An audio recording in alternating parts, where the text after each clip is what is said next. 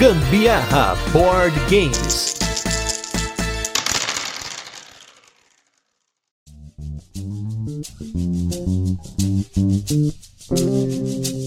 Pensar uma forma de abrir esse episódio. Tô pensando aqui, mas tá difícil. Eu parei, eu pensei e continuei aqui pensando. E é por isso que hoje nós vamos analisar esse momento em que você fica paralisado, pensando sem saber o que fazer. Vamos falar hoje de análises parálises. E para isso, sem delongas, sem parálises aqui, vamos convidar aqui do meu lado esquerdo ele que volta, ele que é game designer, game developer, game player, ele que faz de tudo, nosso designer maravilha aí, que estamos por pouco para ver sua obra-prima em nossas casas. Hashtag agora sim, Rio 1608, Anderson Butileiro. Tudo bem, Butileiro? Tudo bem, Gustavo. Fala, pessoal. Mais uma vez um prazer estar aqui. Obrigado mais uma vez pelo convite, Gustavo. Agora essa parte de obra-prima aí, vamos pegar leve, né? Que aí acho que isso aumenta demais as expectativas e aí depois a gente não atinge, fica problemático o negócio aí. Aí os caras ficam tristes e colocam nota 1 lá na Ludopedia, já viu, né? A galera é muito sentimental nesse hobby, né? Vamos colocar nota 1 e ainda vou falar assim: o Gustavo falou que era obra-prima, não achei tudo isso.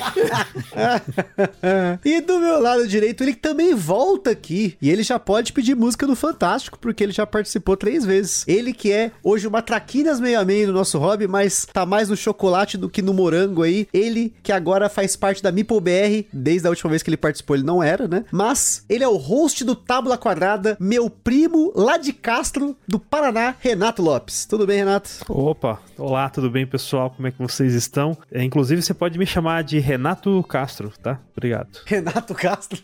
é, agora é, você tá pros irmãos Castro, pô? Aí a família Tô Lopes? Pros irmãos Castro. É, é, tem uma família. Sou de várias famílias, né? Muitas ascendências aí para serem satisfeitas. Então, antes da gente começar aqui, eu, só, eu queria fazer um jabá. Um jabá aqui do Butileiro. Mas o Butileiro que vai fazer o jabá, tá? Eu só quis chamar porque ele não pode perder essa oportunidade de contar para vocês que ele tá com um canal no YouTube, né, não, Butileiro? Ah, tá. Nem eu lembrava disso, pra você entender.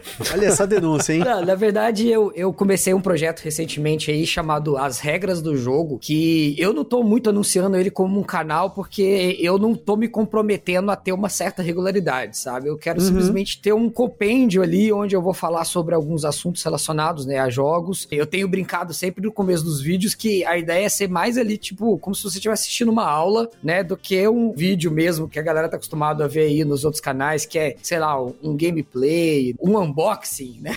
Mas é, é, é uma coisa muito particular minha, assim, que eu queria ter o conteúdo, não quis fazer de outro meio, né? Porque eu cheguei a pensar muito em fazer em formato de texto, acabei decidindo por fazer nesse formato de vídeo mesmo, mas, mas é isso, gente. É, é uma ideia bem simples, que ainda tá nos momentos bem iniciais, assim, mas se você quiser acompanhar por lá, é as regras do jogo, né? No YouTube e no Instagram também é o mesmo nome. Arroba as regras do jogo aí, gente. Lá no YouTube já teve duas lives que o Butileiro fez, né? Uma Isso. sobre o que é um jogo. Isso é, essa foi muito legal, porque ele acaba utilizando várias definições do que é um jogo, o que, que representa ser um jogo. E a outra é do porquê nós jogamos. E esses são dois conteúdos muito legais, não apenas pensando em game design, mas para você que gosta de ouvir esses papos que a gente faz aqui, que tem um pouco mais de conhecimento, filosofia e, e a gente acaba trazendo referências biográficas. Então, se você curte esse tipo de conteúdo, não deixe de acompanhar lá, porque esse conteúdo de hoje aqui talvez seja um pouco parecido, mas não é uma aula. A gente não vai estar aqui para dar aula nenhuma, mas nós vamos analisar um pouco de diversos pontos de vista essa análises parálises que tanto é falada e tanto muitas vezes é julgada, se torna motivo de briga,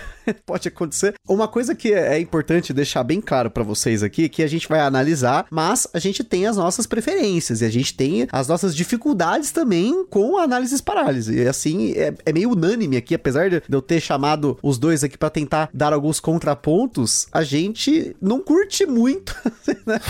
análises parálises na mesa, mas esse é um negócio que a gente vai poder comentar aqui ao longo do episódio, tá? Até porque a gente nem definiu o que é análises parálises, daí né? ninguém melhor do que o Butileiro para começar com a aula, né, Butileiro? O que que é Vixe. análises parálises? Da onde veio esse nome? Da onde veio esse termo? Por que que a gente tá utilizando como AP? O que que é o tal do AP? Tá, eu não sabia que ia ficar para mim essa responsabilidade, mas vamos lá. Bom, você que é o cara da aula, agora, né? Vamos lá, Anderson então. Butileiro, professor. Professor. Mas vamos lá então. Cara, o análise parálise, na verdade, é uma expressão que, como muitas outras que a gente usa hoje dentro do hobby, ela é uma expressão que foi adaptada, né? É uma coisa que existe fora né, do hobby, inclusive é uma expressão que é muito ampla e muito difundida pra galera da economia, assim, né? Então, é, dentro da economia, é, eu acho que é muito legal de fazer essa relação. Dentro da, do estudo de economia, existe um estudo chamado Teoria dos Jogos, que não é sobre jogos de tabuleiro. Olha aí. que é, uma, é um estudo de jogos de negócios, né? De, de, de coisas do business, né? De negociações entre partes, né? Entre empresas, etc. E dentro dessa teoria dos jogos existe essa expressão, análises parálises, que, que é quando, numa negociação, ou numa tomada de decisão que a empresa precisa ter, ela tem que analisar tantos aspectos diferentes, tantos possíveis resultados dessa negociação que a escolha em si, a tomada de decisão em si, ela fica praticamente impossível, né? Porque você tem que levar em conta XYZ, tem que levar em conta o mercado e o dólar e as crises internacionais e não sei o que, o mercado daquele produto em si e quais são ali as, as empresas envolvidas na negociação e tal, que isso acaba fazendo que a pessoa que tem que tomar a decisão, ela fique paralisada. Ela não consegue tomar a decisão porque, vamos dizer assim, ela tem a chance de um em um milhão de acertar. Então ela prefere não tomar a decisão, né? Então isso é uma coisa que é estudado, né? Existem estudos específicos para isso dentro da economia e que a gente trouxe para o universo do jogo, porque muitos jogos podem dar a impressão, a sensação de que eles causam análise parálise, né? Então é, acho que a gente vai falar um pouco mais sobre isso aí ao longo do cast, mas assim, o jogo nunca tem análise parálise. O jogo pode causar, né, uma análise parálise. A análise parálise é, é coisa né, que pode acontecer. E aí a gente vai ver que tem vários fatores aí que podem levar a isso. É até uma definição aqui que não foi extraída da Wikipedia. Você que tá esperando eu trazer conhecimento da Wikipedia, não. Hoje eu trouxe conhecimento de um artigo de negócios para vocês aqui, que é o seguinte: a definição de análise parálise, né, na, na, nessa definição mais formal, seria que a, a paralisia da análise, ou análise parálise, é uma incapacidade de tomar uma decisão devido à reflexão excessiva sobre um problema. Um indivíduo ou grupo pode ter muitos dados e o resultado são discussões intermináveis sobre as vantagens e desvantagens de cada ação e a incapacidade de escolher uma. O processo de escolha de um investimento, por exemplo, é particularmente sujeito ao AP. É fácil você ficar atolado aí na análise de muitas opções até que se torne impossível escolher uma. Essa inação pode levar à perda de chances de lucro. E eu até comentei aqui no episódio anterior do turno de comentários, se você não ouviu, não deixe de ouvir, sobre um tipo de análises parálises que me dá muita ansiedade e por isso eu tendo a não fazer, que é escolher filmes nos inúmeros streamings que eu tenho hoje assinado. Se eu falo, a gente fala assim, vamos sentar para assistir um filme, se eu não souber o filme que a gente vai assistir, eu não assisto. Eu falo, a gente não vai assistir filme aqui em casa, porque senão a gente começa, vamos no Netflix, aí começa, aí passa, passa, ah, putz, tem esse aqui parece mais ou menos, ah, esse aqui é de guerra, mas será que é legal? Putz, esse aqui tem uns ator foda, aí não, vamos, vamos olhar agora no Amazon Prime, aí vai para Amazon Prime, olha, olha, olha, olha, olha, ah, agora vamos no HBO Max, aí, aí Star Plus. Aí, aí, chega uma hora que você, a gente perdeu o tempo que a gente tinha para ver o filme tentando escolher um filme. Isso é um absurdo, gente. É a, a quantidade de dados que nós temos hoje, no caso aí de filmes, que me fazem ficar incapaz de assistir um filme quando eu não sei qual filme eu quero assistir. Não sei se vocês passam também por isso aí. Só de segunda a domingo só. Toda vez é isso. Daí fica aquela coisa. Daí, quando você vai assistir de casal, fica um jogando pro outro. Ah, que filme você quer ver? Ah, não, ah, eu não sei. Qual que você quer? Não, então escolhe. E aí fica aquela análise parálises ali também, né? Ah, não, ó, eu vou te dar três opções, você escolhe uma das três. Nossa, isso é muito real.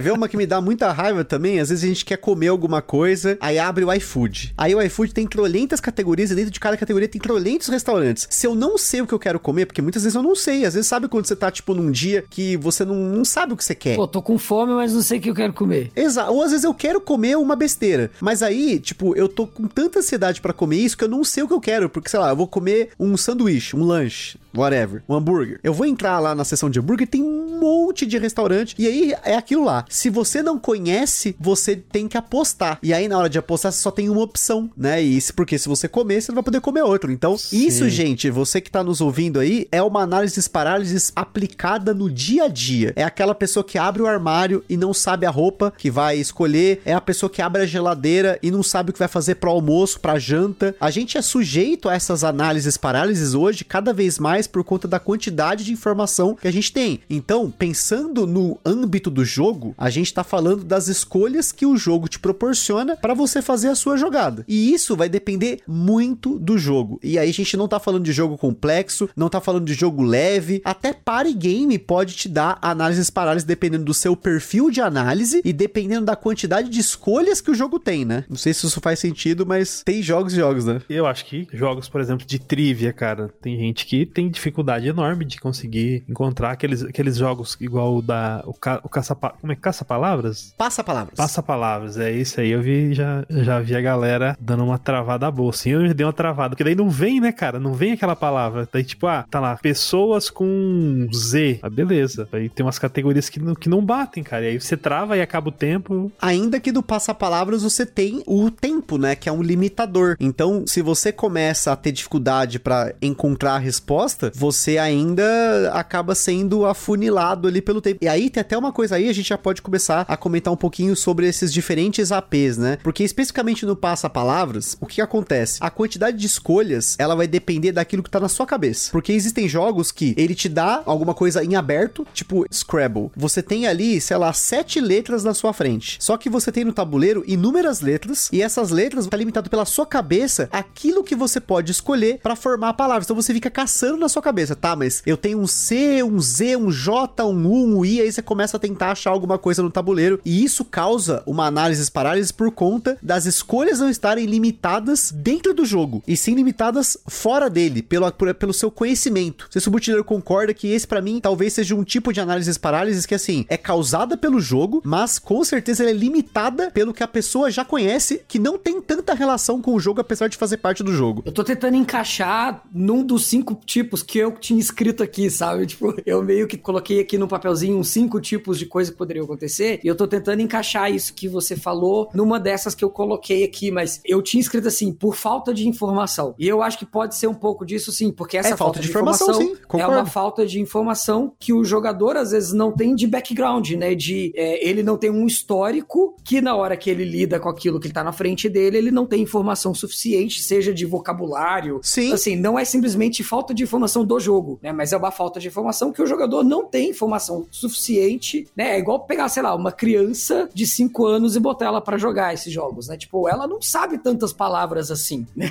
Então vai ficar ali numa certa dificuldade para ela, né? Então, acredito que sim, a gente pode considerar como falta de informação. Beleza, vamos começar aqui então pensar nessa análise parálises por falta de informação. Eu acho que a gente pode até comentar, por exemplo, vou dar um exemplo de um jogo que eu joguei no DOF. Mas foram dois jogos, mas eu acho que o segundo ele é muito pior em relação a isso do que o primeiro. A gente teve a oportunidade de jogar alguns jogos lá na Doleta e um deles foi o Arquimedes, que é um jogo sobre operações matemáticas. Que, no caso, a matemática em si, você fazer cálculos, é algo que pode gerar AP porque vai depender da sua habilidade, da sua inteligência matemática. Então, quem não ouviu aqui o episódio que o Butileiro também participou lá com o Daniel de Barros, lá do Estadão, lá do Humanamente, depois volta aqui para você ouvir esse episódio que a gente fala sobre as inteligências, porque isso tem relação com esse episódio, porque a inteligência matemática, né, você ter a habilidade de fazer cálculos rápidos, pode gerar AP dependendo do tipo de jogo que a gente tá falando. Às vezes é um jogo mais matemático, mas talvez seja falta de informação quando a gente fala do Pitágoras, que é um outro jogo que nós jogamos também do Ryan Knizia, também é um jogo de operações matemáticas, só que ele é um jogo que ele vai te dar um número no dado lá e você vai ter, ter que chegar numa operação matemática com as cartas da sua mão, que pode ser mais, menos, dividir, vezes, e chegar naquele número. Então, você tem inúmeras formas de chegar no número, só que cada vez mais que você tem um input, você recebe novas cartas, porque você não conseguiu fazer com as cartas que você já tem, porque uma coisa é você chegar, sei lá, ah, eu tenho 57, eu tenho 5 e 4 na minha mão. Dificilmente 5 e 4 4 vai chegar né, no, no, no 57. Mas se você adicionar mais números, aí você começa a fazer inúmeras contas que podem chegar nisso. E isso causa um AP absurdo. Pelo menos, assim, no, a gente jogou para testar isso lá e a, a Carol entre parafuso. Porque ela falou: Meu Deus, isso aqui nós vamos ficar aqui para sempre tentando calcular, né? É, acho que essa parte da falta de informação, ela pode ser isso, né? Uma falta de informação anterior do jogador, mas ela também pode ser uma falta de informação sobre o jogo. É, né? Por exemplo, eu vou jogar um jogo que é a primeira vez que eu tô jogando e tem um dos jogadores da mesa já jogou várias vezes. Aquele jogador tem muitas informações e para mim as informações são todas novas, são todas muito recentes. Eu acabei de hum, aprender tá. a jogar o jogo. E às vezes ao longo da partida eu não lembro alguma regra, ou não lembro alguma vantagem, algum bônus, algum ícone. Nossa, que Uma que carta do faz? deck, né? Isso né? Tipo, ah, não sei, né? Não Terraform mais, não sei quais cartas tem no, naquele monte de carta que tem no deck. Então, essa falta de informação também vai fazer com que o jogador às vezes tenha que ficar, putz, qual que é a melhor jogada aqui? Porque se eu fizer X, pode acontecer Y, mas eu não sei se pode acontecer Z, né? Porque depende se existe essa carta, será que existe? Será que existe isso no jogo, né? Então, acho que aí também vai entrando um pouquinho para essa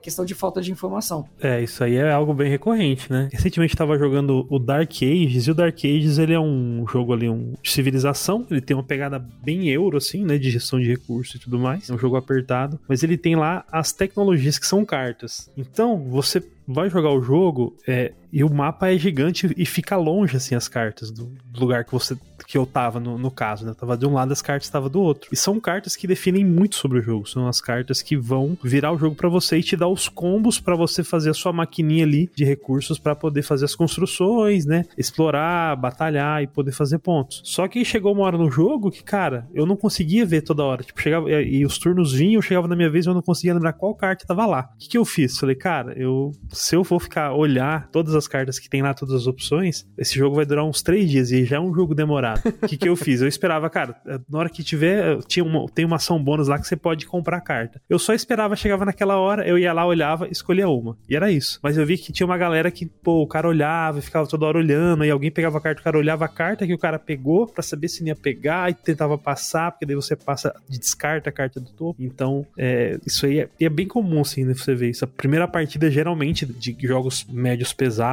ou jogos mais complexos, é, acaba tendo um pouco mais desse AP aí por conta dessa quantidade de informação nova que você tem que absorver, principalmente se você não leu um manual antes, não estudou o jogo antes, né? Você deixa para ver tudo em cima da hora. Um jogo médio pesado, cara, você não vai pegar tudo que acontece na explicação, você não vai entender o jogo de primeira, e aí acontece o risco assim que às vezes acontece. pessoal, ah, mas você esqueceu tal regra. Cara, às vezes tem jogos que é tão, tão complexo que as pessoas não conseguem de uma vez só pegar todas as regras também. Então, é, acontece análises parálises na explicação de regra, dependendo do jogo. É, recentemente eu tive uma experiência dessa jogando Game of Thrones Card Game, porque eu nunca tinha jogado, eu recebi um baralho com sei lá quantas cartas tinha, e cada carta tinha inúmeros efeitos e inúmeros tipos de cartas, então eu passava boa parte do meu turno tentando entender só as minhas cartas, sem contar que eu tava jogando contra outras três pessoas, que tinham cartas que tinham N efeitos. Então, assim, a partida ela durou muito tempo, porque a gente ficava muito tempo prestando atenção no que as nossas cartas faziam, e aí a gente tentava olhar o que os outros já estavam fazendo, mas sei lá, às vezes tinha 25 cartas na mesa.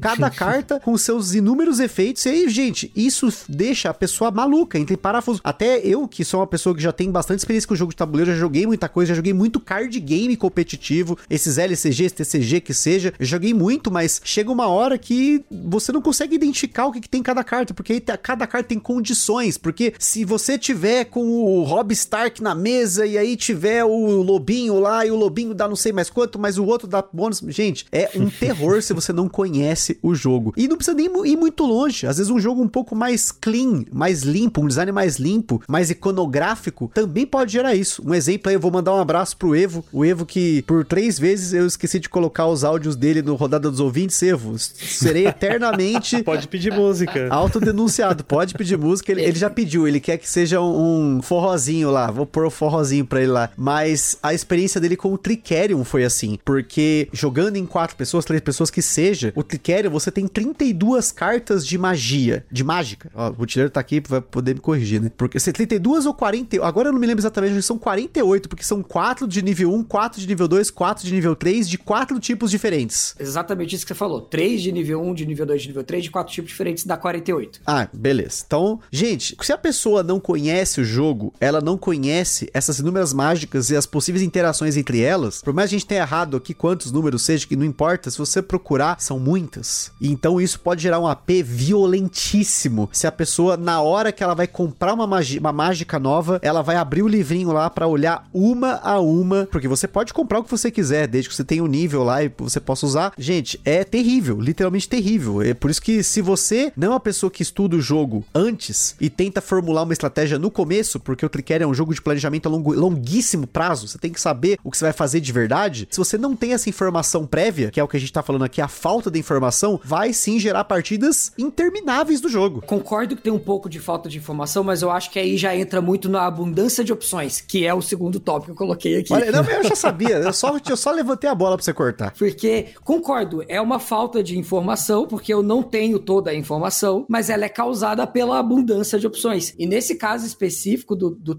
Tricerion, eu acho que pesa mais ainda o fato de que todas elas estão disponíveis, né? Porque quando, por exemplo, a gente falou do Terraform Mars, ah, tem 350 cards, mas eu não tenho a opção de pegar qualquer uma das 350 cards. Eu vai vir ali, né, quatro cartas na minha mão. Se você tá jogando com a modalidade de draft, você tem que escolher uma dessas quatro, né? Então, é diferente porque no Tricerion você tem as 48 como opções e você realmente fica tentando linkar, ah, se eu pegar essa, qual que é melhor para eu pegar no próximo turno? Essa aqui vai linkar com a magia e que usa os recursos daquela outra, então se eu conseguir pegar essa e aquela, aí o cara vai lá e pega a que você queria, eu falei, putz, vou ter que pensar tudo de novo, a, a lógica que eu tinha feito, porque o cara pegou a carta que eu queria. Então essa abundância de opções, eu inclusive acho que é o mais comum de gerar o, o análise parálise, porque você olhar para mesa e você, ah, sei lá, um jogo de alocação de trabalhadores, eu tenho um cara para alocar e tem 10 ações diferentes, né? Então, poxa, eu tenho muitas opções, o que, que eu faço primeiro? Se eu fizer isso, o outro jogador vai fazer aquilo, e aí eu tenho que fazer aquilo outro. Ah, não, se o Renato fizer aquela ação, ele vai me dar um bloco, aí eu não vou conseguir pegar o peixe, né? E eu acho que essa abundância de opções é o que é mais parecido, inclusive, com o análise parálise dentro da economia que a gente falou no começo, né? Que é, é justamente porque eu tenho tantas opções que eu não consigo tomar a decisão. Eu acho que é o mais comum também de acontecer, né? Mesmo às vezes com poucas, a gente não necessariamente precisa pegar um, um jogo que tem tantas opções quanto o Tricerion, mas às vezes um jogo simples, né? A pessoa tá ali, ela se perde nas opções, né? Porque ela fica fazendo aquela volta, ela olha cada uma das opções e aí volta. E, claro, os jogos que têm muitas opções tendem a te oferecer essas condições. E jogos que a cada rodada muda-se, né? A, as opções. Porque também tem isso, às vezes o jogo tem muitas opções por si só ali, né? No Vanilla você já chega e já tem ali as suas, né? O, o Lisboa mesmo que diz que tão, são três ações, mas essas três viram 432, né? mas tem jogos que, pô, cara, muda ali a rodada, até dar a volta em você, já mudou todas as opções que você tinha. Então você tem que às vezes parar naquele momento para repensar tudo que você ia fazer. Cara, um exemplo de um jogo simples, simples de regra, coisa linda. O Butileiro curte esse jogo que eu tô ligado, mas que ele pode gerar um AP no início das rodadas é o Noctiluca. Porque o que acontece no Noctiluca, se você não ouviu o nosso cast, a gente falou sobre análises paralelas nesse episódio, inclusive, sobre o Noctiluca, porque a gente enxergou isso na mesa acontecendo. O Noctiluca, você rola uma série de dados e esses dados eles são espalhados pelo tabuleiro. E aí, na hora de você pegar os dados, você tem que fazer alguma opção que você vai combar o que você vai escolher numa linha reta, dependendo da cor, do tipo do dado tal. E isso gera um AP muito grande porque tem trolhentos dados na mesa. É assim, você já começa a rodada com muitas opções e aí esse AP reduz ao longo das rodadas porque diminui a quantidade de dados. O contrário disso é um outro jogo que a gente não fez episódio, mas que ele tem esse AP inerente nele por conta da quantidade abundante de opções, é o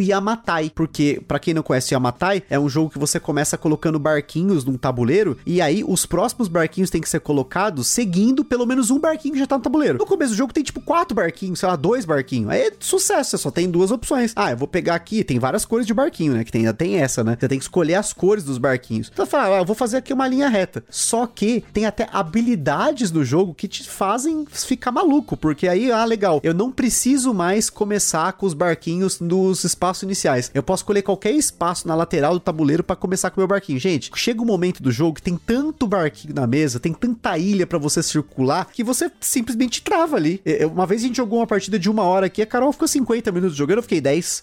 Porque foi muito louco, assim, tipo, ela olhou e falou, meu Deus, não sei o que fazer. E eu entendo, porque a abundância de informação se é, é a mesma coisa na Netflix que a gente falou no começo. Você bateu o olho, você sabe que pode ir para qualquer lado e talvez qualquer um desses lados pode te beneficiar, mas qual que te beneficiar mais? E aí você fica nessa, eu só tenho uma jogada. O que, que eu vou fazer? E aí você começa e, e aí Mas isso girar, é coisa girar, do girar. Catala, né? Isso é coisa do Catala. O Five Tribes também, mesma coisa. É, ah, beleza, mancalinha você deixa ali, cara, mas daí você para, você, pô, mas o que que eu quero? Eu quero pegar o vermelhinho porque eu quero matar ali, ass- assassinar, não, mas eu quero o branco. Tá, mas se eu pegar aqui, você fica ali um- um- no início, antes de fazer a si ali, você faz a Nazaré ali com os numerozinhos subindo ali, fumaça queimando e... E o, Renato, você falou de uma parada que o AP, apesar de a gente estar falando da, da influência aqui do AP, né, dos tipos de AP, tem uma parada que o AP acaba causando, que é o downtime, né? Pra quem não sabe a diferença, a análise parálise é o tempo que você que tá ali parado analisando, pensando pra poder fazer a, a sua jogada. O downtime é o tempo que demora pra voltar em você. Então, quando a gente tá falando aí de dois jogadores na mesa, que nem aqui em casa, eu e a Carol, o AP é se eu parar pra analisar e a Carol tem que esperar, o downtime é só um tempo de um jogador. Só que quando a gente adiciona mais pessoas, esse impacto, né, do AP é muito maior. Ele acaba sendo até exponencial na impressão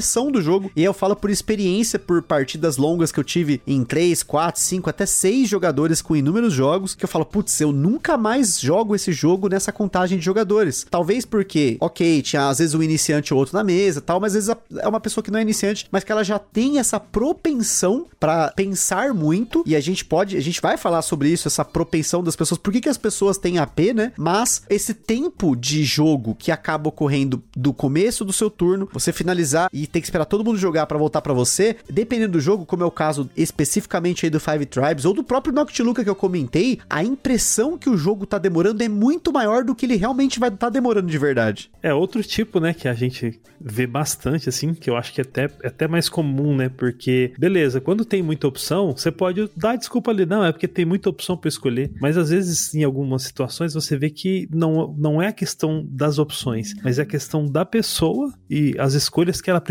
fazer. Então a pessoa começa a tentar, né, se programar demais, a tentar fazer ali a, a famosa jogada perfeita. Isso acontece principalmente em jogos ali de gestão de recursos, né, os euros principalmente, que uh, o Eurogamer, aquele Eurogamer raiz, aquele Eurogamer intelectual, né, com a sua seu sotaque britânico, tenta fazer aquela jogada perfeita. Então ele vai analisar todas as possibilidades, tentar ali casar os cruzamentos das opções que ele tem com o futuro, com as próximas jogadas e assim, cara, acaba levando um tempo, levando um tempo. E é aquela questão, né? Ok, é legal jogar, é legal você não jogar de qualquer jeito, claro, você vai tentar jogar de uma forma, mas às vezes o preço que você paga em tempo ali, ou que as pessoas à, à sua volta estão pagando em tempo por conta da jogada perfeita de um jogador, que às vezes nem vai mudar tanto assim a partida, acaba sendo um custo alto, assim. Eu penso a mesma coisa. Às vezes é uma consequência da questão de abundância de as opções, né? Então o cara quer ser perfeccionista, mas aí tem muitas opções, acaba gerando isso. Mas muitas vezes esse cara que é perfeccionista, ele é tão perfeccionista que mesmo no jogo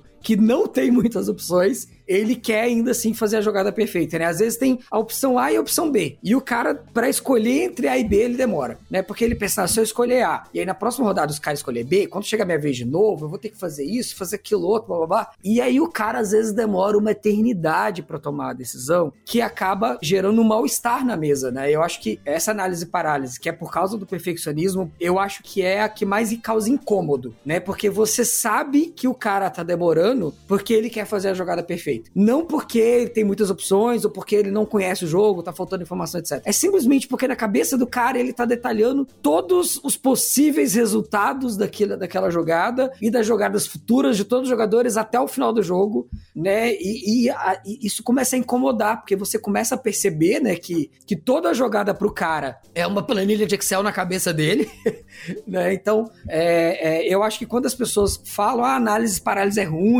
é, jogador com AP é ruim, é, geralmente a gente tá falando desse cara, do perfeccionista. E, e assim, é, é, muito complicado falar disso, porque as pessoas têm diferentes velocidades de raciocínio. E muitas vezes uma jogada perfeita, na hora de você calcular isso, vai depender muito, de novo, das inteligências aplicadas no jogo. Então, pode soar super arrogante, por exemplo, quando você vai falar assim, não, não, mas aquele cara ali, ele é APzero e, e eu não, sabe? Eu, eu sou anti-AP. Eu já tive esse comportamento um tanto quanto arrogante, pensando. Eu nunca cheguei a ser arrogante com ninguém, mas pensando nisso e falando um pouco sobre análises parálises, eu já cheguei a ter esse comportamento de não refletir a velocidade de pensamento dos outros. Porque eu estou acostumado a pensar aceleradaço. Quem me conhece no dia a dia, e é muito merda falar quem me conhece, a gente teve recentemente umas experiências com essas histórias de meter um quem me conhece no meio da parada, mas assim, quem já jogou comigo, vamos falar um pouco melhor, sabe que muitas vezes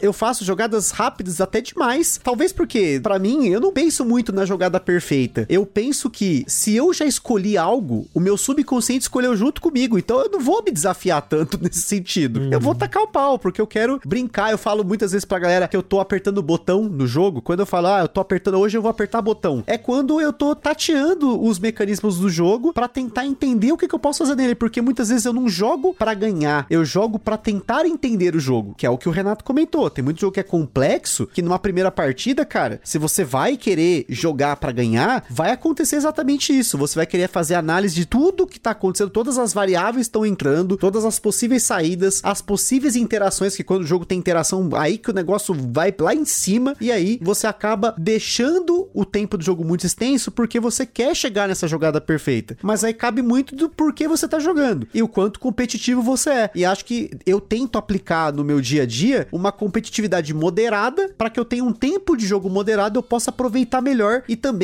eu penso nos demais. Essa coisa de você pensar no downtime é muito complicado, porque vamos supor que eu pegue um jogo que eu tô explicando para uma galera nova. Se eu começar a demorar para fazer os meus turnos, pensar demais, a experiência inicial dessa galera que tá jogando esse jogo vai ser muito ruim. Então, é muito uma parte de empatia às vezes, você chegar no quase perfeito ou talvez no seu melhor para aquele tempo, mas assim, claro, vai muito do, do seu grupo, de quem joga com você, da sua dupla, do, do casal, do, do, da galera, de ter uma mesa que para para competir. Então, assim, hoje a gente vai arregaçar. Então, vai ser quem é o melhor, tá valendo, sei lá, a gente tá apostando dinheiro para quem vai pagar, o, a, a, quem perder vai pagar a pizza, sei lá. Porque acho que só assim eu acho que eu me motivaria a chegar nesse nível de competitividade. Tá envolvendo alguma coisa que eu posso perder. Aí a gente tá falando de economia, né? É um campeonato, né? Vou jogar um campeonato Totalmente, campeonato tranquilaço. Aí beleza, tranquilaço. Aí, aí, aí acho que até justifica, né? Tem ali os opostos, né? Que existe a paralisia da análise, que é aquele cara, né? No caso dessa situação, que é o cara que fica tentando achar ali a jogada perfeita, e tem o oposto dele, que é o, aquele conceito do extinction by instinct, né? Que é o cara que faz aquela. Tipo, o cara não pensa em nada, o cara joga de qualquer jeito, e é isso que deu ali, deu, não deu, não deu,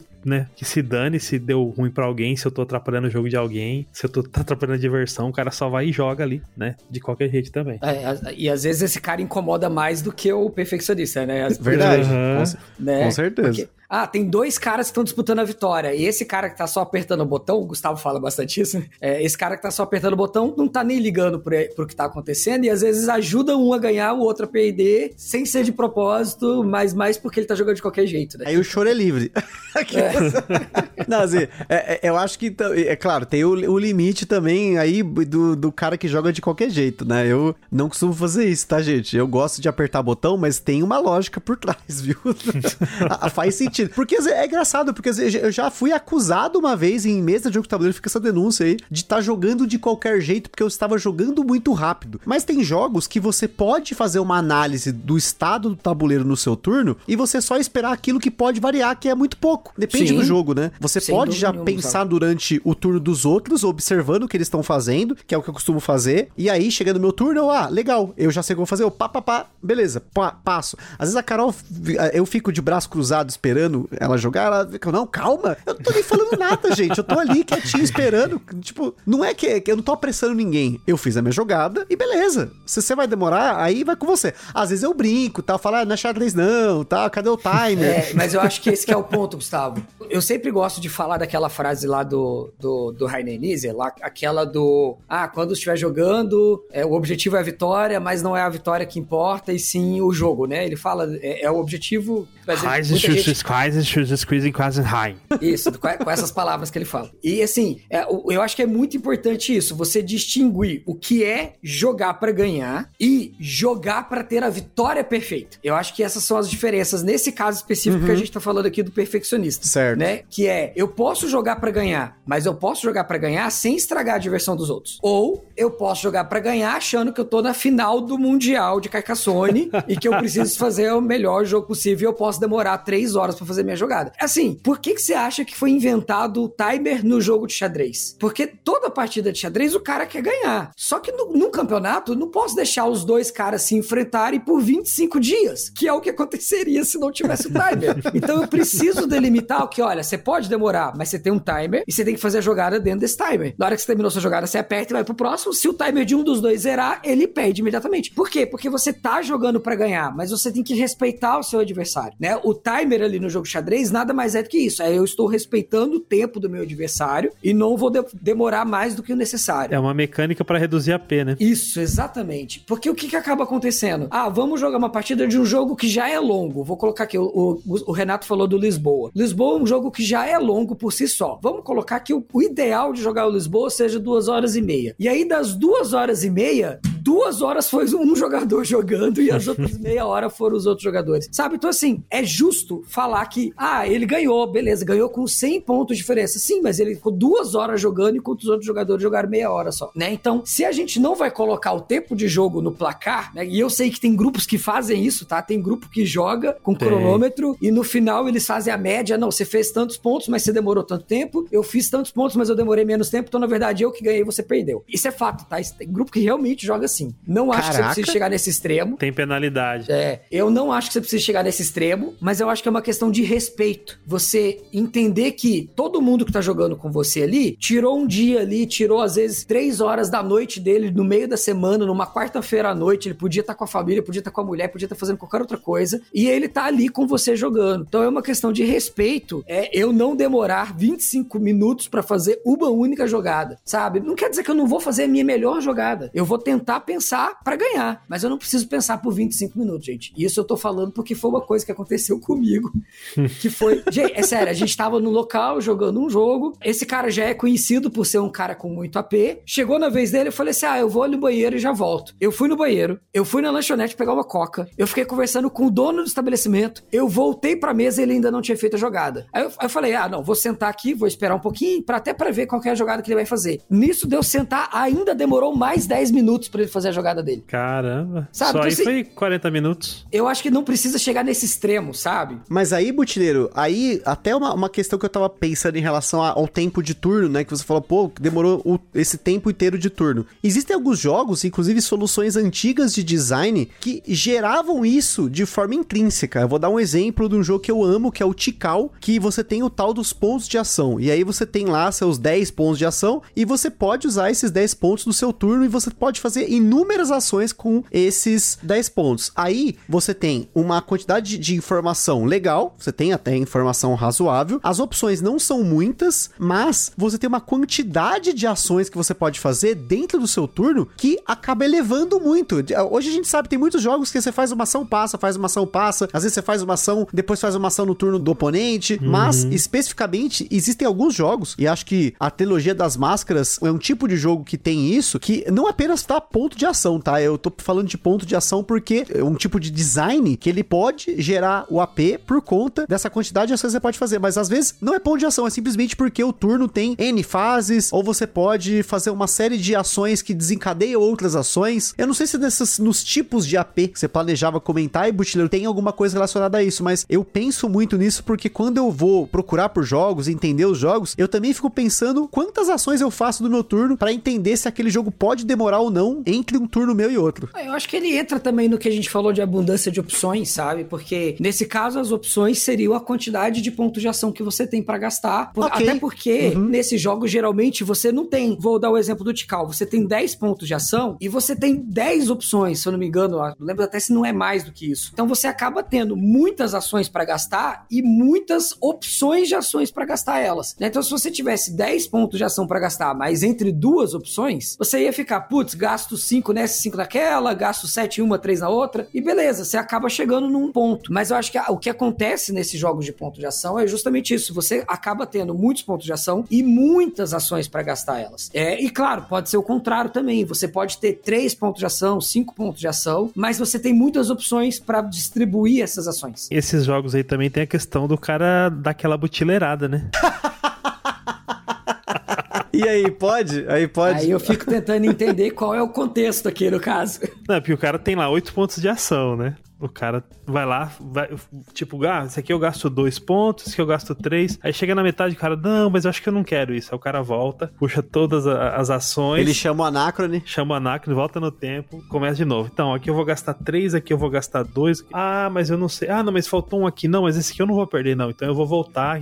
Daí o cara fica indo e voltando. Eu acho que essa questão dos pontos de ação também, às vezes acontece isso. A pessoa é, vai, né, e volta ali, ou a pessoa planeja ali aquela ação mas ela não planeja corretamente, ou ela planeja, só que ela não tem os recursos para pagar aquele custo. Então aquele turno dele acaba se prolongando porque ele vai e volta, né? Ele não faz o turno dele e decide. Não é nem às vezes por questão de ter o tempo de fazer uma escolha, mas é porque ele tá fazendo escolhas ali e está mudando as escolhas no meio da, do turno dele. É, eu acho que esse vai entrar dentro de um outro que eu tinha separado aqui também. Eu só quero, antes disso, fazer uma ressalva que isso não tem nada a ver com butileiral, ok? Não, mas é que é outro butileiro, não é você. entendi, entendi. Não, é o primo do butileiro, gente. Outro dia a gente explica essa questão do, do butileirar aí, Gustavo, numa outra oportunidade. Mas eu acho que ele vai entrar, sim, numa questão do medo das consequências, que é um outro tópico que eu tinha também colocado aqui pra gente falar, que é, é dentro da rodada, você tá planejando e você percebe que você tomou uma decisão errada, né? Então, opa, tô fazendo essa, essa jogada, putz, não, percebi que essa não é a melhor jogada. E aí você desfaz e tenta consertar e isso pode acontecer até dentro da própria cabeça do cara, né? Aquilo que o Gustavo falou, por exemplo, ah, eu tô fazendo a minha estratégia na minha cabeça enquanto os outros estão jogando. Quando chegou na minha vez, eu percebi que a minha estratégia não era melhor, né? Eu, eu, então, com medo de tomar uma decisão errada, eu vou repensar a jogada e tentar fazer uma coisa diferente, porque eu sei que a partir do momento que eu passar a vez, aquilo é irreversível, né? Então, eu fico com medo da consequência e tento repensar a jogada. Acho que é, é, é uma outra é, situação que acontece bastante e, e tem uma coisa que eu acho muito interessante que todos os outros modos de análise e parálise, a gente falou muito de jogos estratégicos, né? A gente não falou muito, por exemplo, a análise parálise pode acontecer no, num jogo temático, no Mansion of Madness, né? E muitas vezes a gente não associa isso, né? A gente não pensa que a análise parálise pode acontecer num jogo, vamos colocar aqui entre, é, entre aspas, né? Um Ameritrash, mas ela pode, né? Se eu tô tendo uma análise parálise por medo das consequências, porque eu sei que se eu decidir virar para a esquerda ao invés de virar à direita, entrar numa sala ao invés de entrar em outra, eu posso ter que lidar com um desafio maior do que eu estava preparado, né? Do sei lá, num Zombicide, eu entro numa sala que eu sei que vai gerar zumbi, mas eu não, eu, putz, eu não estava preparado, eu não tinha arma suficiente, ou eu estava sozinho naquela região, será que foi a melhor decisão, né? Então esse medo das consequências também vão gerar uma análise parálise. E essa análise parálise pode ser até em grupo, não é responsável, o indivíduo é responsável, mas sim o grupo. Você comentou do Zombicide, a gente teve, eu já contei essa história aqui no podcast, mas o motivo pelo qual eu tive que vender no dia seguinte do dia que eu comprei e joguei a expansão Toxicity Mall do primeiro Zombicide foi porque uma partida que costumava durar uma hora e meia, duas, foi durar seis horas, porque a gente não conseguia sair do lugar, porque a gente ficava com medo dessas consequências, literalmente. A gente tinha lá o zumbi lá que quando você mata espirra e mata os outros, e a gente virava zumbi, a gente ficava com medo de não saber como lidar com isso e ficava discutindo, discutindo, discutindo e paralisado literalmente, né? E você falou dessa questão do, também do, da, do medo da consequência. Eu acho que já teve casos, inclusive, eu tô, tá, enquanto você tava falando, tava tentando lembrar que jogo que foi que a gente tava jogando e eu recebi o que a gente chama de hate draft. É um, um termo que é usado, eu, uma galera lá de fora usa muito mais, acho que eu nunca utilizei ele aqui no podcast, mas é quando você tá num jogo que tem seleção de ações, de cartas, que seja, tem opções e alguém seleciona uma ação só pra te fuder. E aí, você não tá pensando na sua cabeça, pelo menos eu acabo me planejando, eu tento pensar o que, que a pessoa pode escolher para ela que seja o melhor para ela. Só que às vezes, mesmo a pessoa pensando muito, chega nesse ponto dela olhar pro dela, ela fala, eu posso ganhar X, mas se eu fizer você perder X mais um é melhor. E aí ela vai lá e faz esse tal do hate draft. Ela compra uma carta que você não imaginava que ela ia comprar, mas ela comprou pra te fuder. O famoso block. O famoso block, né? É que esse especificamente é, é, é, acaba sendo esse hate draft porque você faz isso para incapacitar o oponente, para zoar o oponente muito mais do que em benefício próprio. E, e, é um tipo de block, é um tipo de bloqueio que você faz com o oponente, mas você acaba fazendo isso numa sacanagem. E quando eu sou vítima do, do hate draft, eu acabo para, me paralisando às vezes, porque eu fiz uma análise, às vezes a curto, médio, longo prazo que seja, mas quando eu tomo uma dessa, eu falo, opa, peraí, a pessoa, ela tá pensando em me ferrar, então eu já tenho que repensar todo o meu jogo, porque você geralmente espera que a pessoa tá jogando para ganhar e não para você perder, o que é o diferente, né? Não é porque você tá, porque às vezes você não tá ganhando, você não sabe, tem jogos que você não sabe o, o, o vamos dizer assim, o resultado da partida antes dela realmente acabar. Você pode ter a impressão que a pessoa tá jogando bem, mas às vezes ela não tá jogando bem, como acontece muitas vezes comigo, às vezes eu tô jogando mal pra caramba, mas a pessoa continua me ferrando. é, às vezes pra você ser a pessoa que tá ensinando também acaba chamando atenção, né? O dono do jogo, o pessoal acaba fazendo isso aí. Mas é, é. Tem gente que inclusive joga assim de propósito o tempo inteiro, né? O cara não Aí é o famoso espírito zombeteiro, né? É. Ele não tenta fazer mas ponto, ele eu... tenta não deixar o outro fazer ponto. É, eu acho que inclusive o que o Renato falou de, do dono do jogo, eu acho que é bem comum isso acontecer. É, todo mundo contra o dono, ou um jogador específico fala: não, eu vou, vou contra você, porque você é o dono do jogo, e não deixa você jogar, ou né, fica te dando bloco o tempo todo. É, a pessoa escolhe você como alvo e joga só contra você, né? E acaba acontecendo isso, de você acaba tendo que jogar, tendo que não só pensar na sua estratégia do jogo, mas também de evitar esse cara. Exatamente. E isso gera AP, mas aí é um AP influenciado pelo medo de se ferrar, não é, não é só o medo da consequência. Eu, eu acho que ele pode até entrar um pouquinho no que eu coloquei como o quinto e o último tópico aqui do, do, que eu tinha separado, que seriam as expectativas elevadas, que seria quando você coloca muita expectativa sobre o seu próprio desempenho naquele jogo. E aí, se o seu resultado tá ficando aquém da sua expectativa, você começa a querer ficar, não, não é possível, eu sei jogar esse jogo, eu jogo ele muito bem, nossa, por que, que eu tô jogando tão mal? E o que, que eu posso fazer para tentar melhorar? E aí você começa a pensar nos cenários que te levaram a estar tá jogando mal e o que, que você poderia ter feito para jogar melhor. Então você começa a ter um AP, não por causa da sua próxima jogada, mas pelo que você já fez no jogo até agora, né? E tentando sair desse ciclo e jogar melhor. E eu acho que isso pode ser gerado por um fator externo, né? É um fator alheio o jogo como um outro jogador te atrapalhando, né? Um jogador jogando contra você, te atrapalhando, te dando bloco para te provocar ou qualquer coisa. E aí você fica com essa sua expectativa abalada. Falei, putz, não, por causa desse cara eu não tô jogando bem. O que, que eu posso fazer para jogar melhor mesmo com esse cara, né? Não, acho que faz total sentido essa questão da expectativa. E às vezes até acaba sendo quando você tem um jogo que você gosta muito e você quer jogar esse jogo, quer mostrar o seu desempenho. Na verdade, é, é um tipo de AP por ego também, né? Que essas expectativas sim, elevadas, sim. né? Eu acho que isso não é só no jogo de tabuleiro, mas a, a gente tem que tomar muitas vezes cuidado com essas expectativas elevadas de você mesmo ou de você trazer expectativa para as outras pessoas. E aí isso acaba é, é, aquela coisa de você provocar, pode ser que você esteja provocando ou não, a pessoa te provocando, às vezes acontece, né? Mas aí é, acaba sendo externo ao jogo, mas acaba influenciando no jogo, né? Porque querendo ou não, se você começa a falar, não, eu sempre ganho nesse jogo, né? E aí você na hora de jogar vai ficar travado travado porque você quer ganhar. Um jogo, tem jogos, por exemplo, que eu evito jogar porque eu ganhei muitas vezes e aí eu não quero jogar mais para não perder, não chegar nisso, né? não, brincadeiras à parte, mas já, já aconteceu comigo já. E, e, eu preciso, às vezes, me livrar disso, porque fala um pouco com o nosso ego, né? Um exemplo é o, o Potion Explosion. Eu gosto muito de Potion Explosion, eu tenho esse jogo, sei lá, faz uns 5 anos aqui na minha coleção, e fisicamente jogando o jogo, eu nunca perdi uma partida. Mas eu entrei no BGA, antes de eu terminar minha primeira partida, eu já tinha perdido, já tinha certeza certeza que eu tinha perdido. Porque no BGA, você tem pessoas que jogam ali centenas de vezes. Eu joguei umas 10, 15 vezes. Aí eu fui jogar com um cara lá, eu me ferrei. Porque se você vai com expectativa elevada pro BGA, meu amigo, você vai ter a sua vida destroçada. Porque você vai perceber o quão ruim você é nos jogos. Até que você realmente se torne bom de verdade. Porque para ser bom online com pessoas do mundo inteiro, você realmente tem que ser bom. E para isso você vai ter que treinar, você vai ter que ter dedicação. E será que você realmente tem dedicação suficiente para jogar um jogo centenas de vezes online com pessoas do mundo inteiro que estão te arregaçando para que você chegue nesse patamar que você achava que você tinha, mas na verdade não tem, é complicado. É, é o fazer o rock boa, né? Pular corda, correr na neve, bater em saco de, de areia, mas no BGA, né? Ir lá jogar lá no BGA. E BGA é, pra isso, né? E o bom do BGA é que o, se você joga em turno, o AP de ninguém te incomoda. Você vai lá, joga um turno, vai pescar, vai pra uma festa, vai fazer o que você quer, vai ver um filme, vai ver o perdendo tempo lá no decidindo qual filme você não vai assistir,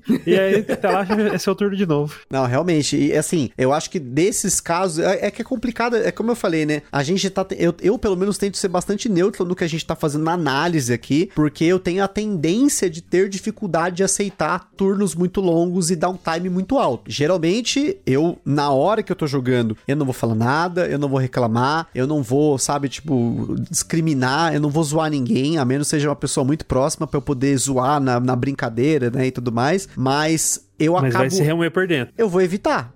É, é esse que é a questão. Eu vou evitar. Eu, eu provavelmente não vou jogar de novo aquele estilo de jogo, aquele tipo de jogo, aquele jogo especificamente, naquela contagem ou com aqueles jogadores, porque é como eu falei, assim como a gente tá pensando aqui, por que, que a análise paradas acontece, por que, que existe o AP, como ele acontece, a gente pensa nas consequências dele. Porque muitas vezes para pessoa que tem o AP, a consequência pessoal pode ser em relação ao grupo, da pessoa ficar ali é, numa posição ruim com o grupo, mas ele é muito pior pra pessoa que tá do outro lado. Muito pior não, é complicado falar que é muito pior, porque cada um vai sentir do seu jeito, mas eu penso que o impacto é maior porque você tem outras pessoas que estão sendo afetadas por isso, e eu, por exemplo, no caso, eu acabo ficando incomodado com isso. Por exemplo, aqui eu evito muito, eu evito muito jogar jogos pesados sem ser aqui em casa, porque jogando em dois já é demorado, com mais gente é muito mais. Uhum. E assim, é, quando eu às vezes saio para jogar, eu quero aproveitar o tempo, não apenas jogando, mas conversando com as pessoas, comendo alguma coisa tal. E claro, depende muito do porquê você está jogando. Acho que isso aqui é importante, é falar por que, que você está na mesa, por que, que você está despendendo seu tempo com aquelas pessoas, com aquele jogo naquele momento para jogar. Se aquilo faz sentido para você, você vai ficar 6, 7 horas na mesa e tá todo mundo aproveitando legal, um jogo só, tranquilo, mas eu até comentei no, no último episódio sobre a minha, vamos dizer assim, como eu me hoje a minha relação com o hobby, a minha relação com os jogos, a minha relação com o jogar. Então, se eu tenho alguma coisa que não traz felicidade naquele momento para mim, eu vou acabar evitando, porque é o meu é o momento que eu estou. Eu continuo gostando de jogos pesados, eu amo jogos pesados, muitos deles eu tenho vários aqui, mas eu entendo que se eu quero jogar um jogo desse, eu vou ter que pesar o tempo de jogo, eu vou ter que pesar com quem eu vou jogar, muito mais do que se eu fosse jogar uma vaza ou fosse jogar um, um jogo família, apesar de que ainda assim alguns desses jogos podem ter essas características dependendo da mesa, dependendo do jogador, dependendo do que tá acontecendo. É, eu vejo assim, essa questão do, do você tá lá, tá vendo que tá rolando um AP. Primeira coisa que você tem que ver é ter calma, né? Que nem você falou, ó, bom, calma, vamos analisar e tal. Tem que tentar entender o porquê, né, que tá tendo aquele AP ali também. Porque às vezes é algo muito situacional, né? É porque a pessoa é, realmente não tá acostumada a jogar esse tipo de jogo, ela não, não entende o jogo, não sabe o que tá fazendo. É porque é um jogo novo, ou é uma pessoa que joga muitos jogos diferentes. Então ela nunca consegue assimilar uma estratégia é,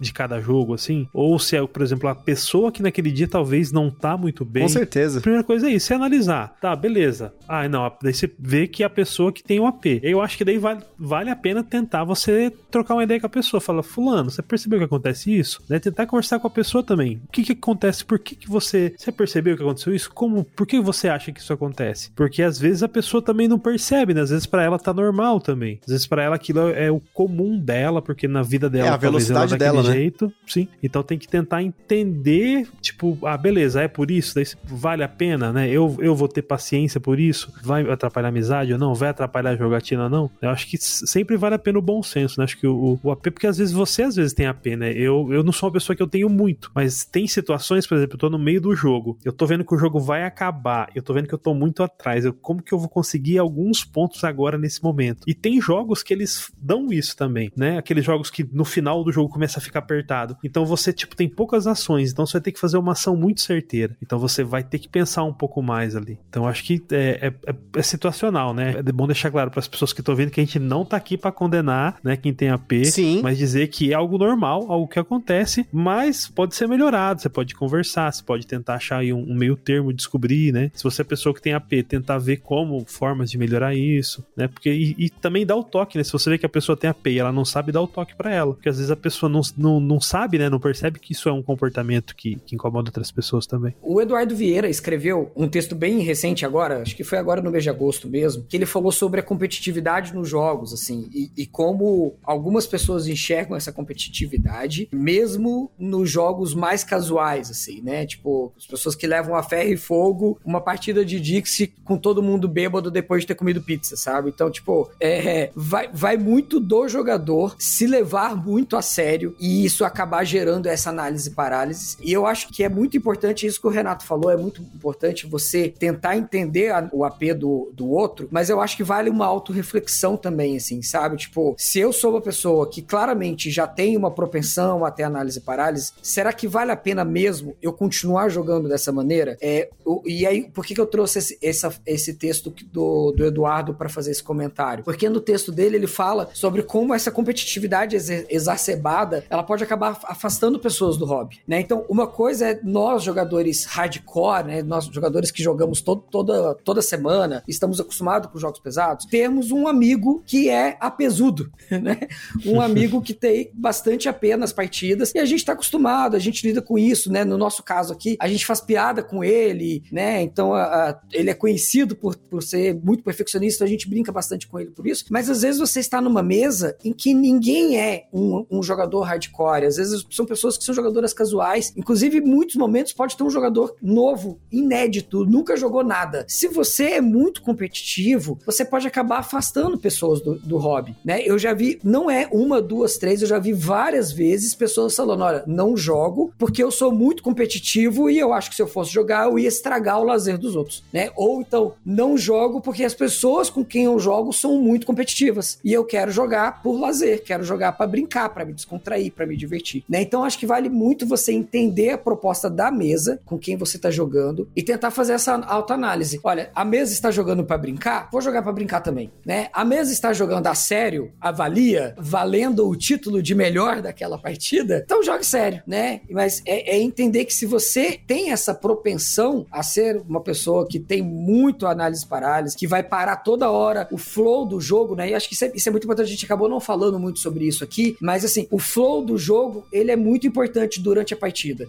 né? Então, se eu sou o cara que tá quebrando o flow, esse fluxo, né? Então, assim, ó, tá todo mundo fazendo é, 30 segundos, 30 segundos, 30 segundos, aí chega em mim demora 2 minutos. Ah, de novo, todo mundo faz 30 segundos, 30 segundos, chega em mim eu demoro 5 minutos. Isso vai deixando o jogo quebrado ao ponto de que as pessoas vão desanimando da partida. Aí você vê que um começou a mexer no celular na hora que tá na sua vez, o outro levanta e vai conversar com outra pessoa, né? Então, se você percebe que é você que está estragando, né, esse flow da partida, fazer essa autoanálise, né? Porque, de novo, eu não vejo problema em você ser competitivo, em você querer ganhar a partida. O problema é você querer ganhar a partida ao custo da diversão dos outros, né? Eu acho que é isso que é importante a gente analisar aqui. Não, e com certeza. E, e realmente, assim, a, a, essa altura do episódio, eu espero que as pessoas que normalmente têm AP que estejam ouvindo isso, que já esteja pensando aí, ah, vou fazer aquele comentário massacrando na Ludopedia. é mais uma questão, de novo, de reflexão. A gente tá aqui expressando opiniões, mas também analisando o outro lado. Porque isso é uma coisa que eu tenho tentado cada vez mais fazer, que é entender por que, que a outra pessoa demorou e eu não demorei. E aí, a gente tem que pensar não no que nós somos, e sim no que os outros são. Ter empatia nesses momentos. Porque às vezes a diversão de um é, não é a mesma diversão do outro. E aí a gente tem que tentar compatibilizar isso. Será que faz sentido você jogar esse jogo com essa pessoa que tem esse comportamento? Porque, como eu sempre falo aqui, a gente sempre falou isso no podcast, o jogo de tabuleiro, ele acaba trazendo à tona certos comportamentos nas pessoas que elas normalmente não enxergam que elas têm, mas na hora de jogar isso acaba aparecendo porque você tá naquele círculo mágico, você tá ali dentro de um conjunto de regras que não é o mundo real e você acaba extrapolando aquilo que normalmente você suprime talvez no mundo real ou que você talvez não faça o tanto quanto faria num cenário de fantasia. E quando eu falo cenário de fantasia, não é porque o jogo tem um cenário de fantasia, né, um jogo uh, temático tal. Não, não. A gente tá pensando naquele momento que você tá jogando, é, naquele o círculo mágico ali, É né, o círculo mágico que formou naquele momento ali. É, é, é aquele conjunto de regras que as pessoas concordaram em seguir para poder jogar o jogo naquele momento. E essa questão do flow é uma parada que, para quem tem acompanhado em poucos grupos, que hoje eu só tô no grupo lá dos biribeiros no Gambiarra, eu tenho comentado sobre. Eu tenho maratonando uma série de vídeos de um canal que chama Taylor's Trick Taking Table, que é um cara que só fala de vasas, só de carteados. E muitas das coisas que ele fala sobre o flow do jogo tem relação com o. Ele ele curtir uma vaza ou não. Porque tem vazas que eles têm momentos que são quebrados para acontecer alguma coisa ali, e isso quebra o flow do jogo. E isso não é legal. Quando você quebra o, esse flow, e esse flow não é só traduzir para fluxo, mas sim tudo aquilo que faz com que o jogo ande. E então, quando você tem isso pelo próprio jogo, você vai julgar o jogo. Você vai falar, não, o jogo tem isso. Agora, quando é um elemento, uma pessoa na mesa, ou duas, ou seja, que seja uma disputa, um casal, isso acaba gerando uma, um sentimento para com o jogo também. Porque você acha que o jogo não foi bom por conta da experiência. Porque o jogo é apenas uma parte da soma ali entre as pessoas que estão na mesa, o momento que nós estamos, o ambiente, o jogo, os, o conjunto de regras, uh, os componentes, a estética, o aesthetics. Então é, é muito importante a gente entender o AP de quem tem AP para poder não julgar, mas sim tentar chegar num consenso. Porque assim, a velocidade de pensar, você não vai chegar pra pessoa, pensa mais rápido. Não tem como fazer isso.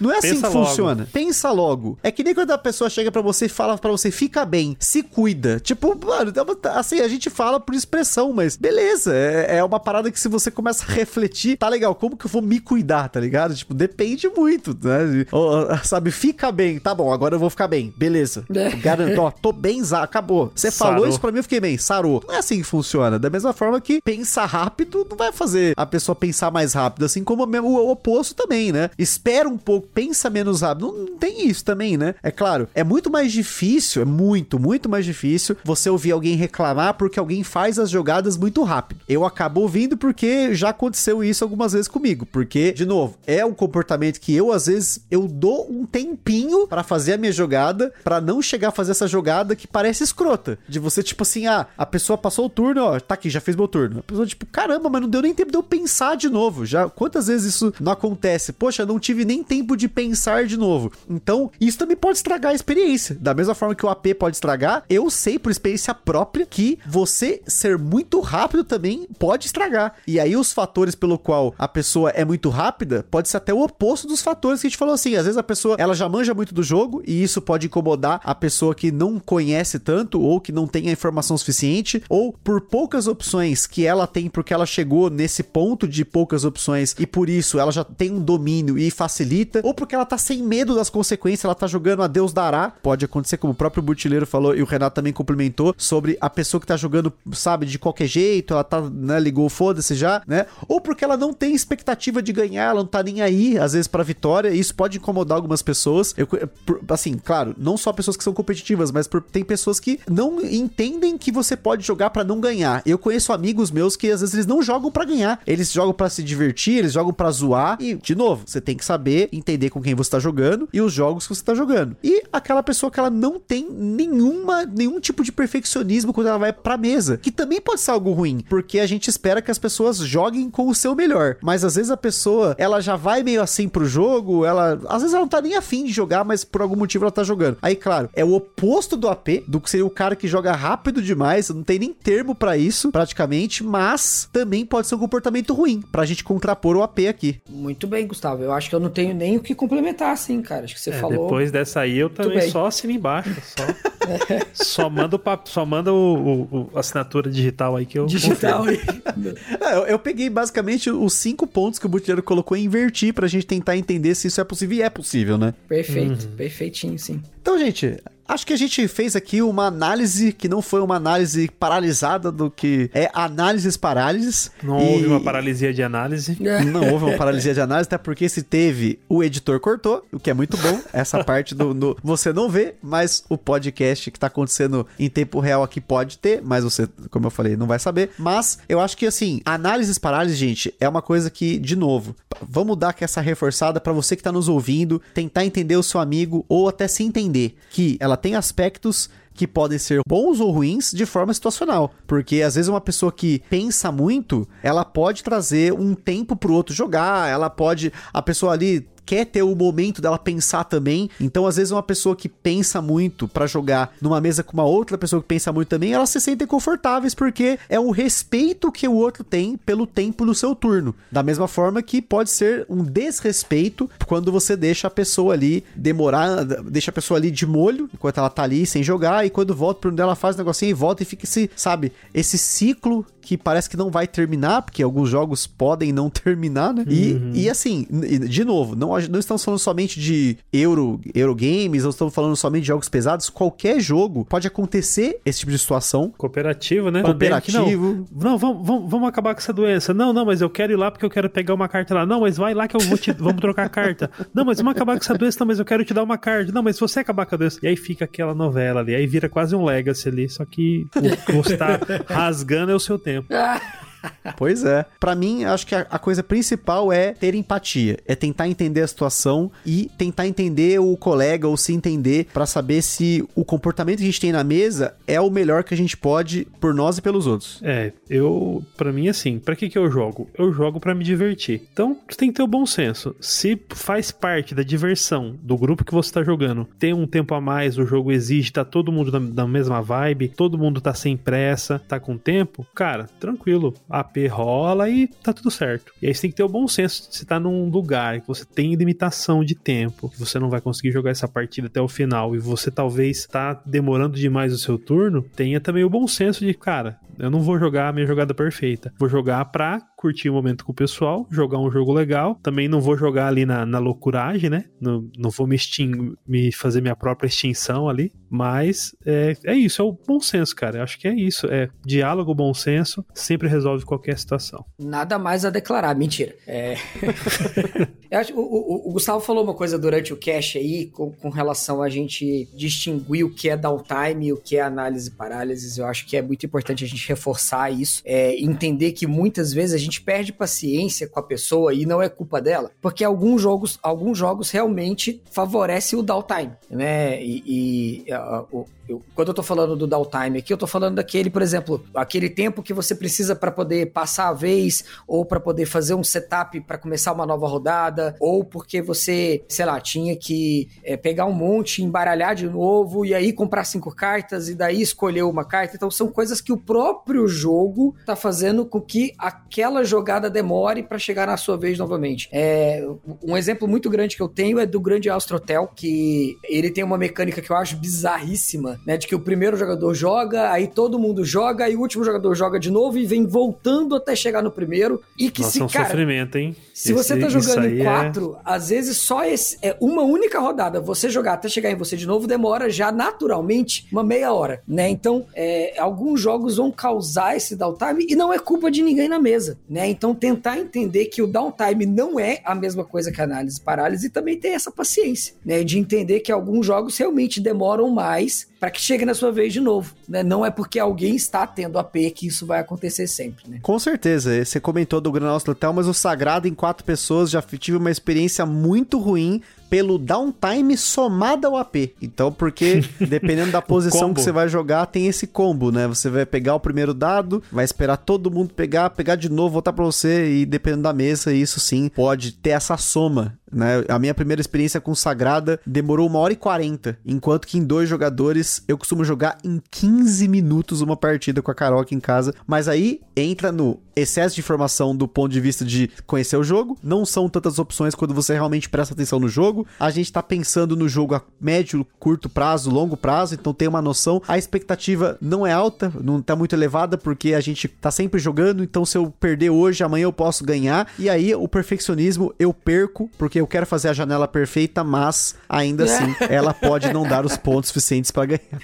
Então, gente, AP não é doença, tenha compreensão com seus amigos. Espero que vocês tenham curtido esse cast aí. Queria agradecer aqui ao Butileiro, ao Renato, por emprestar de seu tempo para a gente fazer esse episódio para vocês, fazer essa análise, trazer conhecimento, trazer também essa reflexão, como sempre aqui no Gambiarra. Muito obrigado, Butileiro. Muito obrigado, Renatão. Obrigado, Gustavo, mais uma vez pelo convite. Um prazer estar aqui. Muito legal que tá com o Renato também. É, a gente sempre troca ideia por aí, mas nem sempre a gente tem essa oportunidade de reviver os bons tempos do Before Vortex.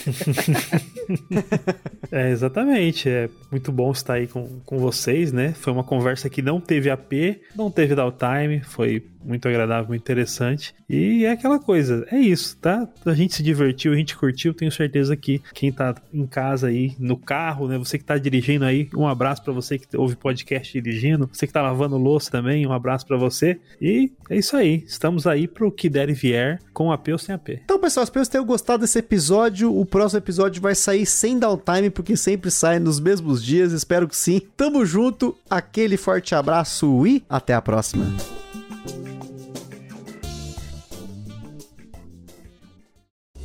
Está perdido com tantos episódios? Consulte na descrição o nosso índice completo de episódios e playlists.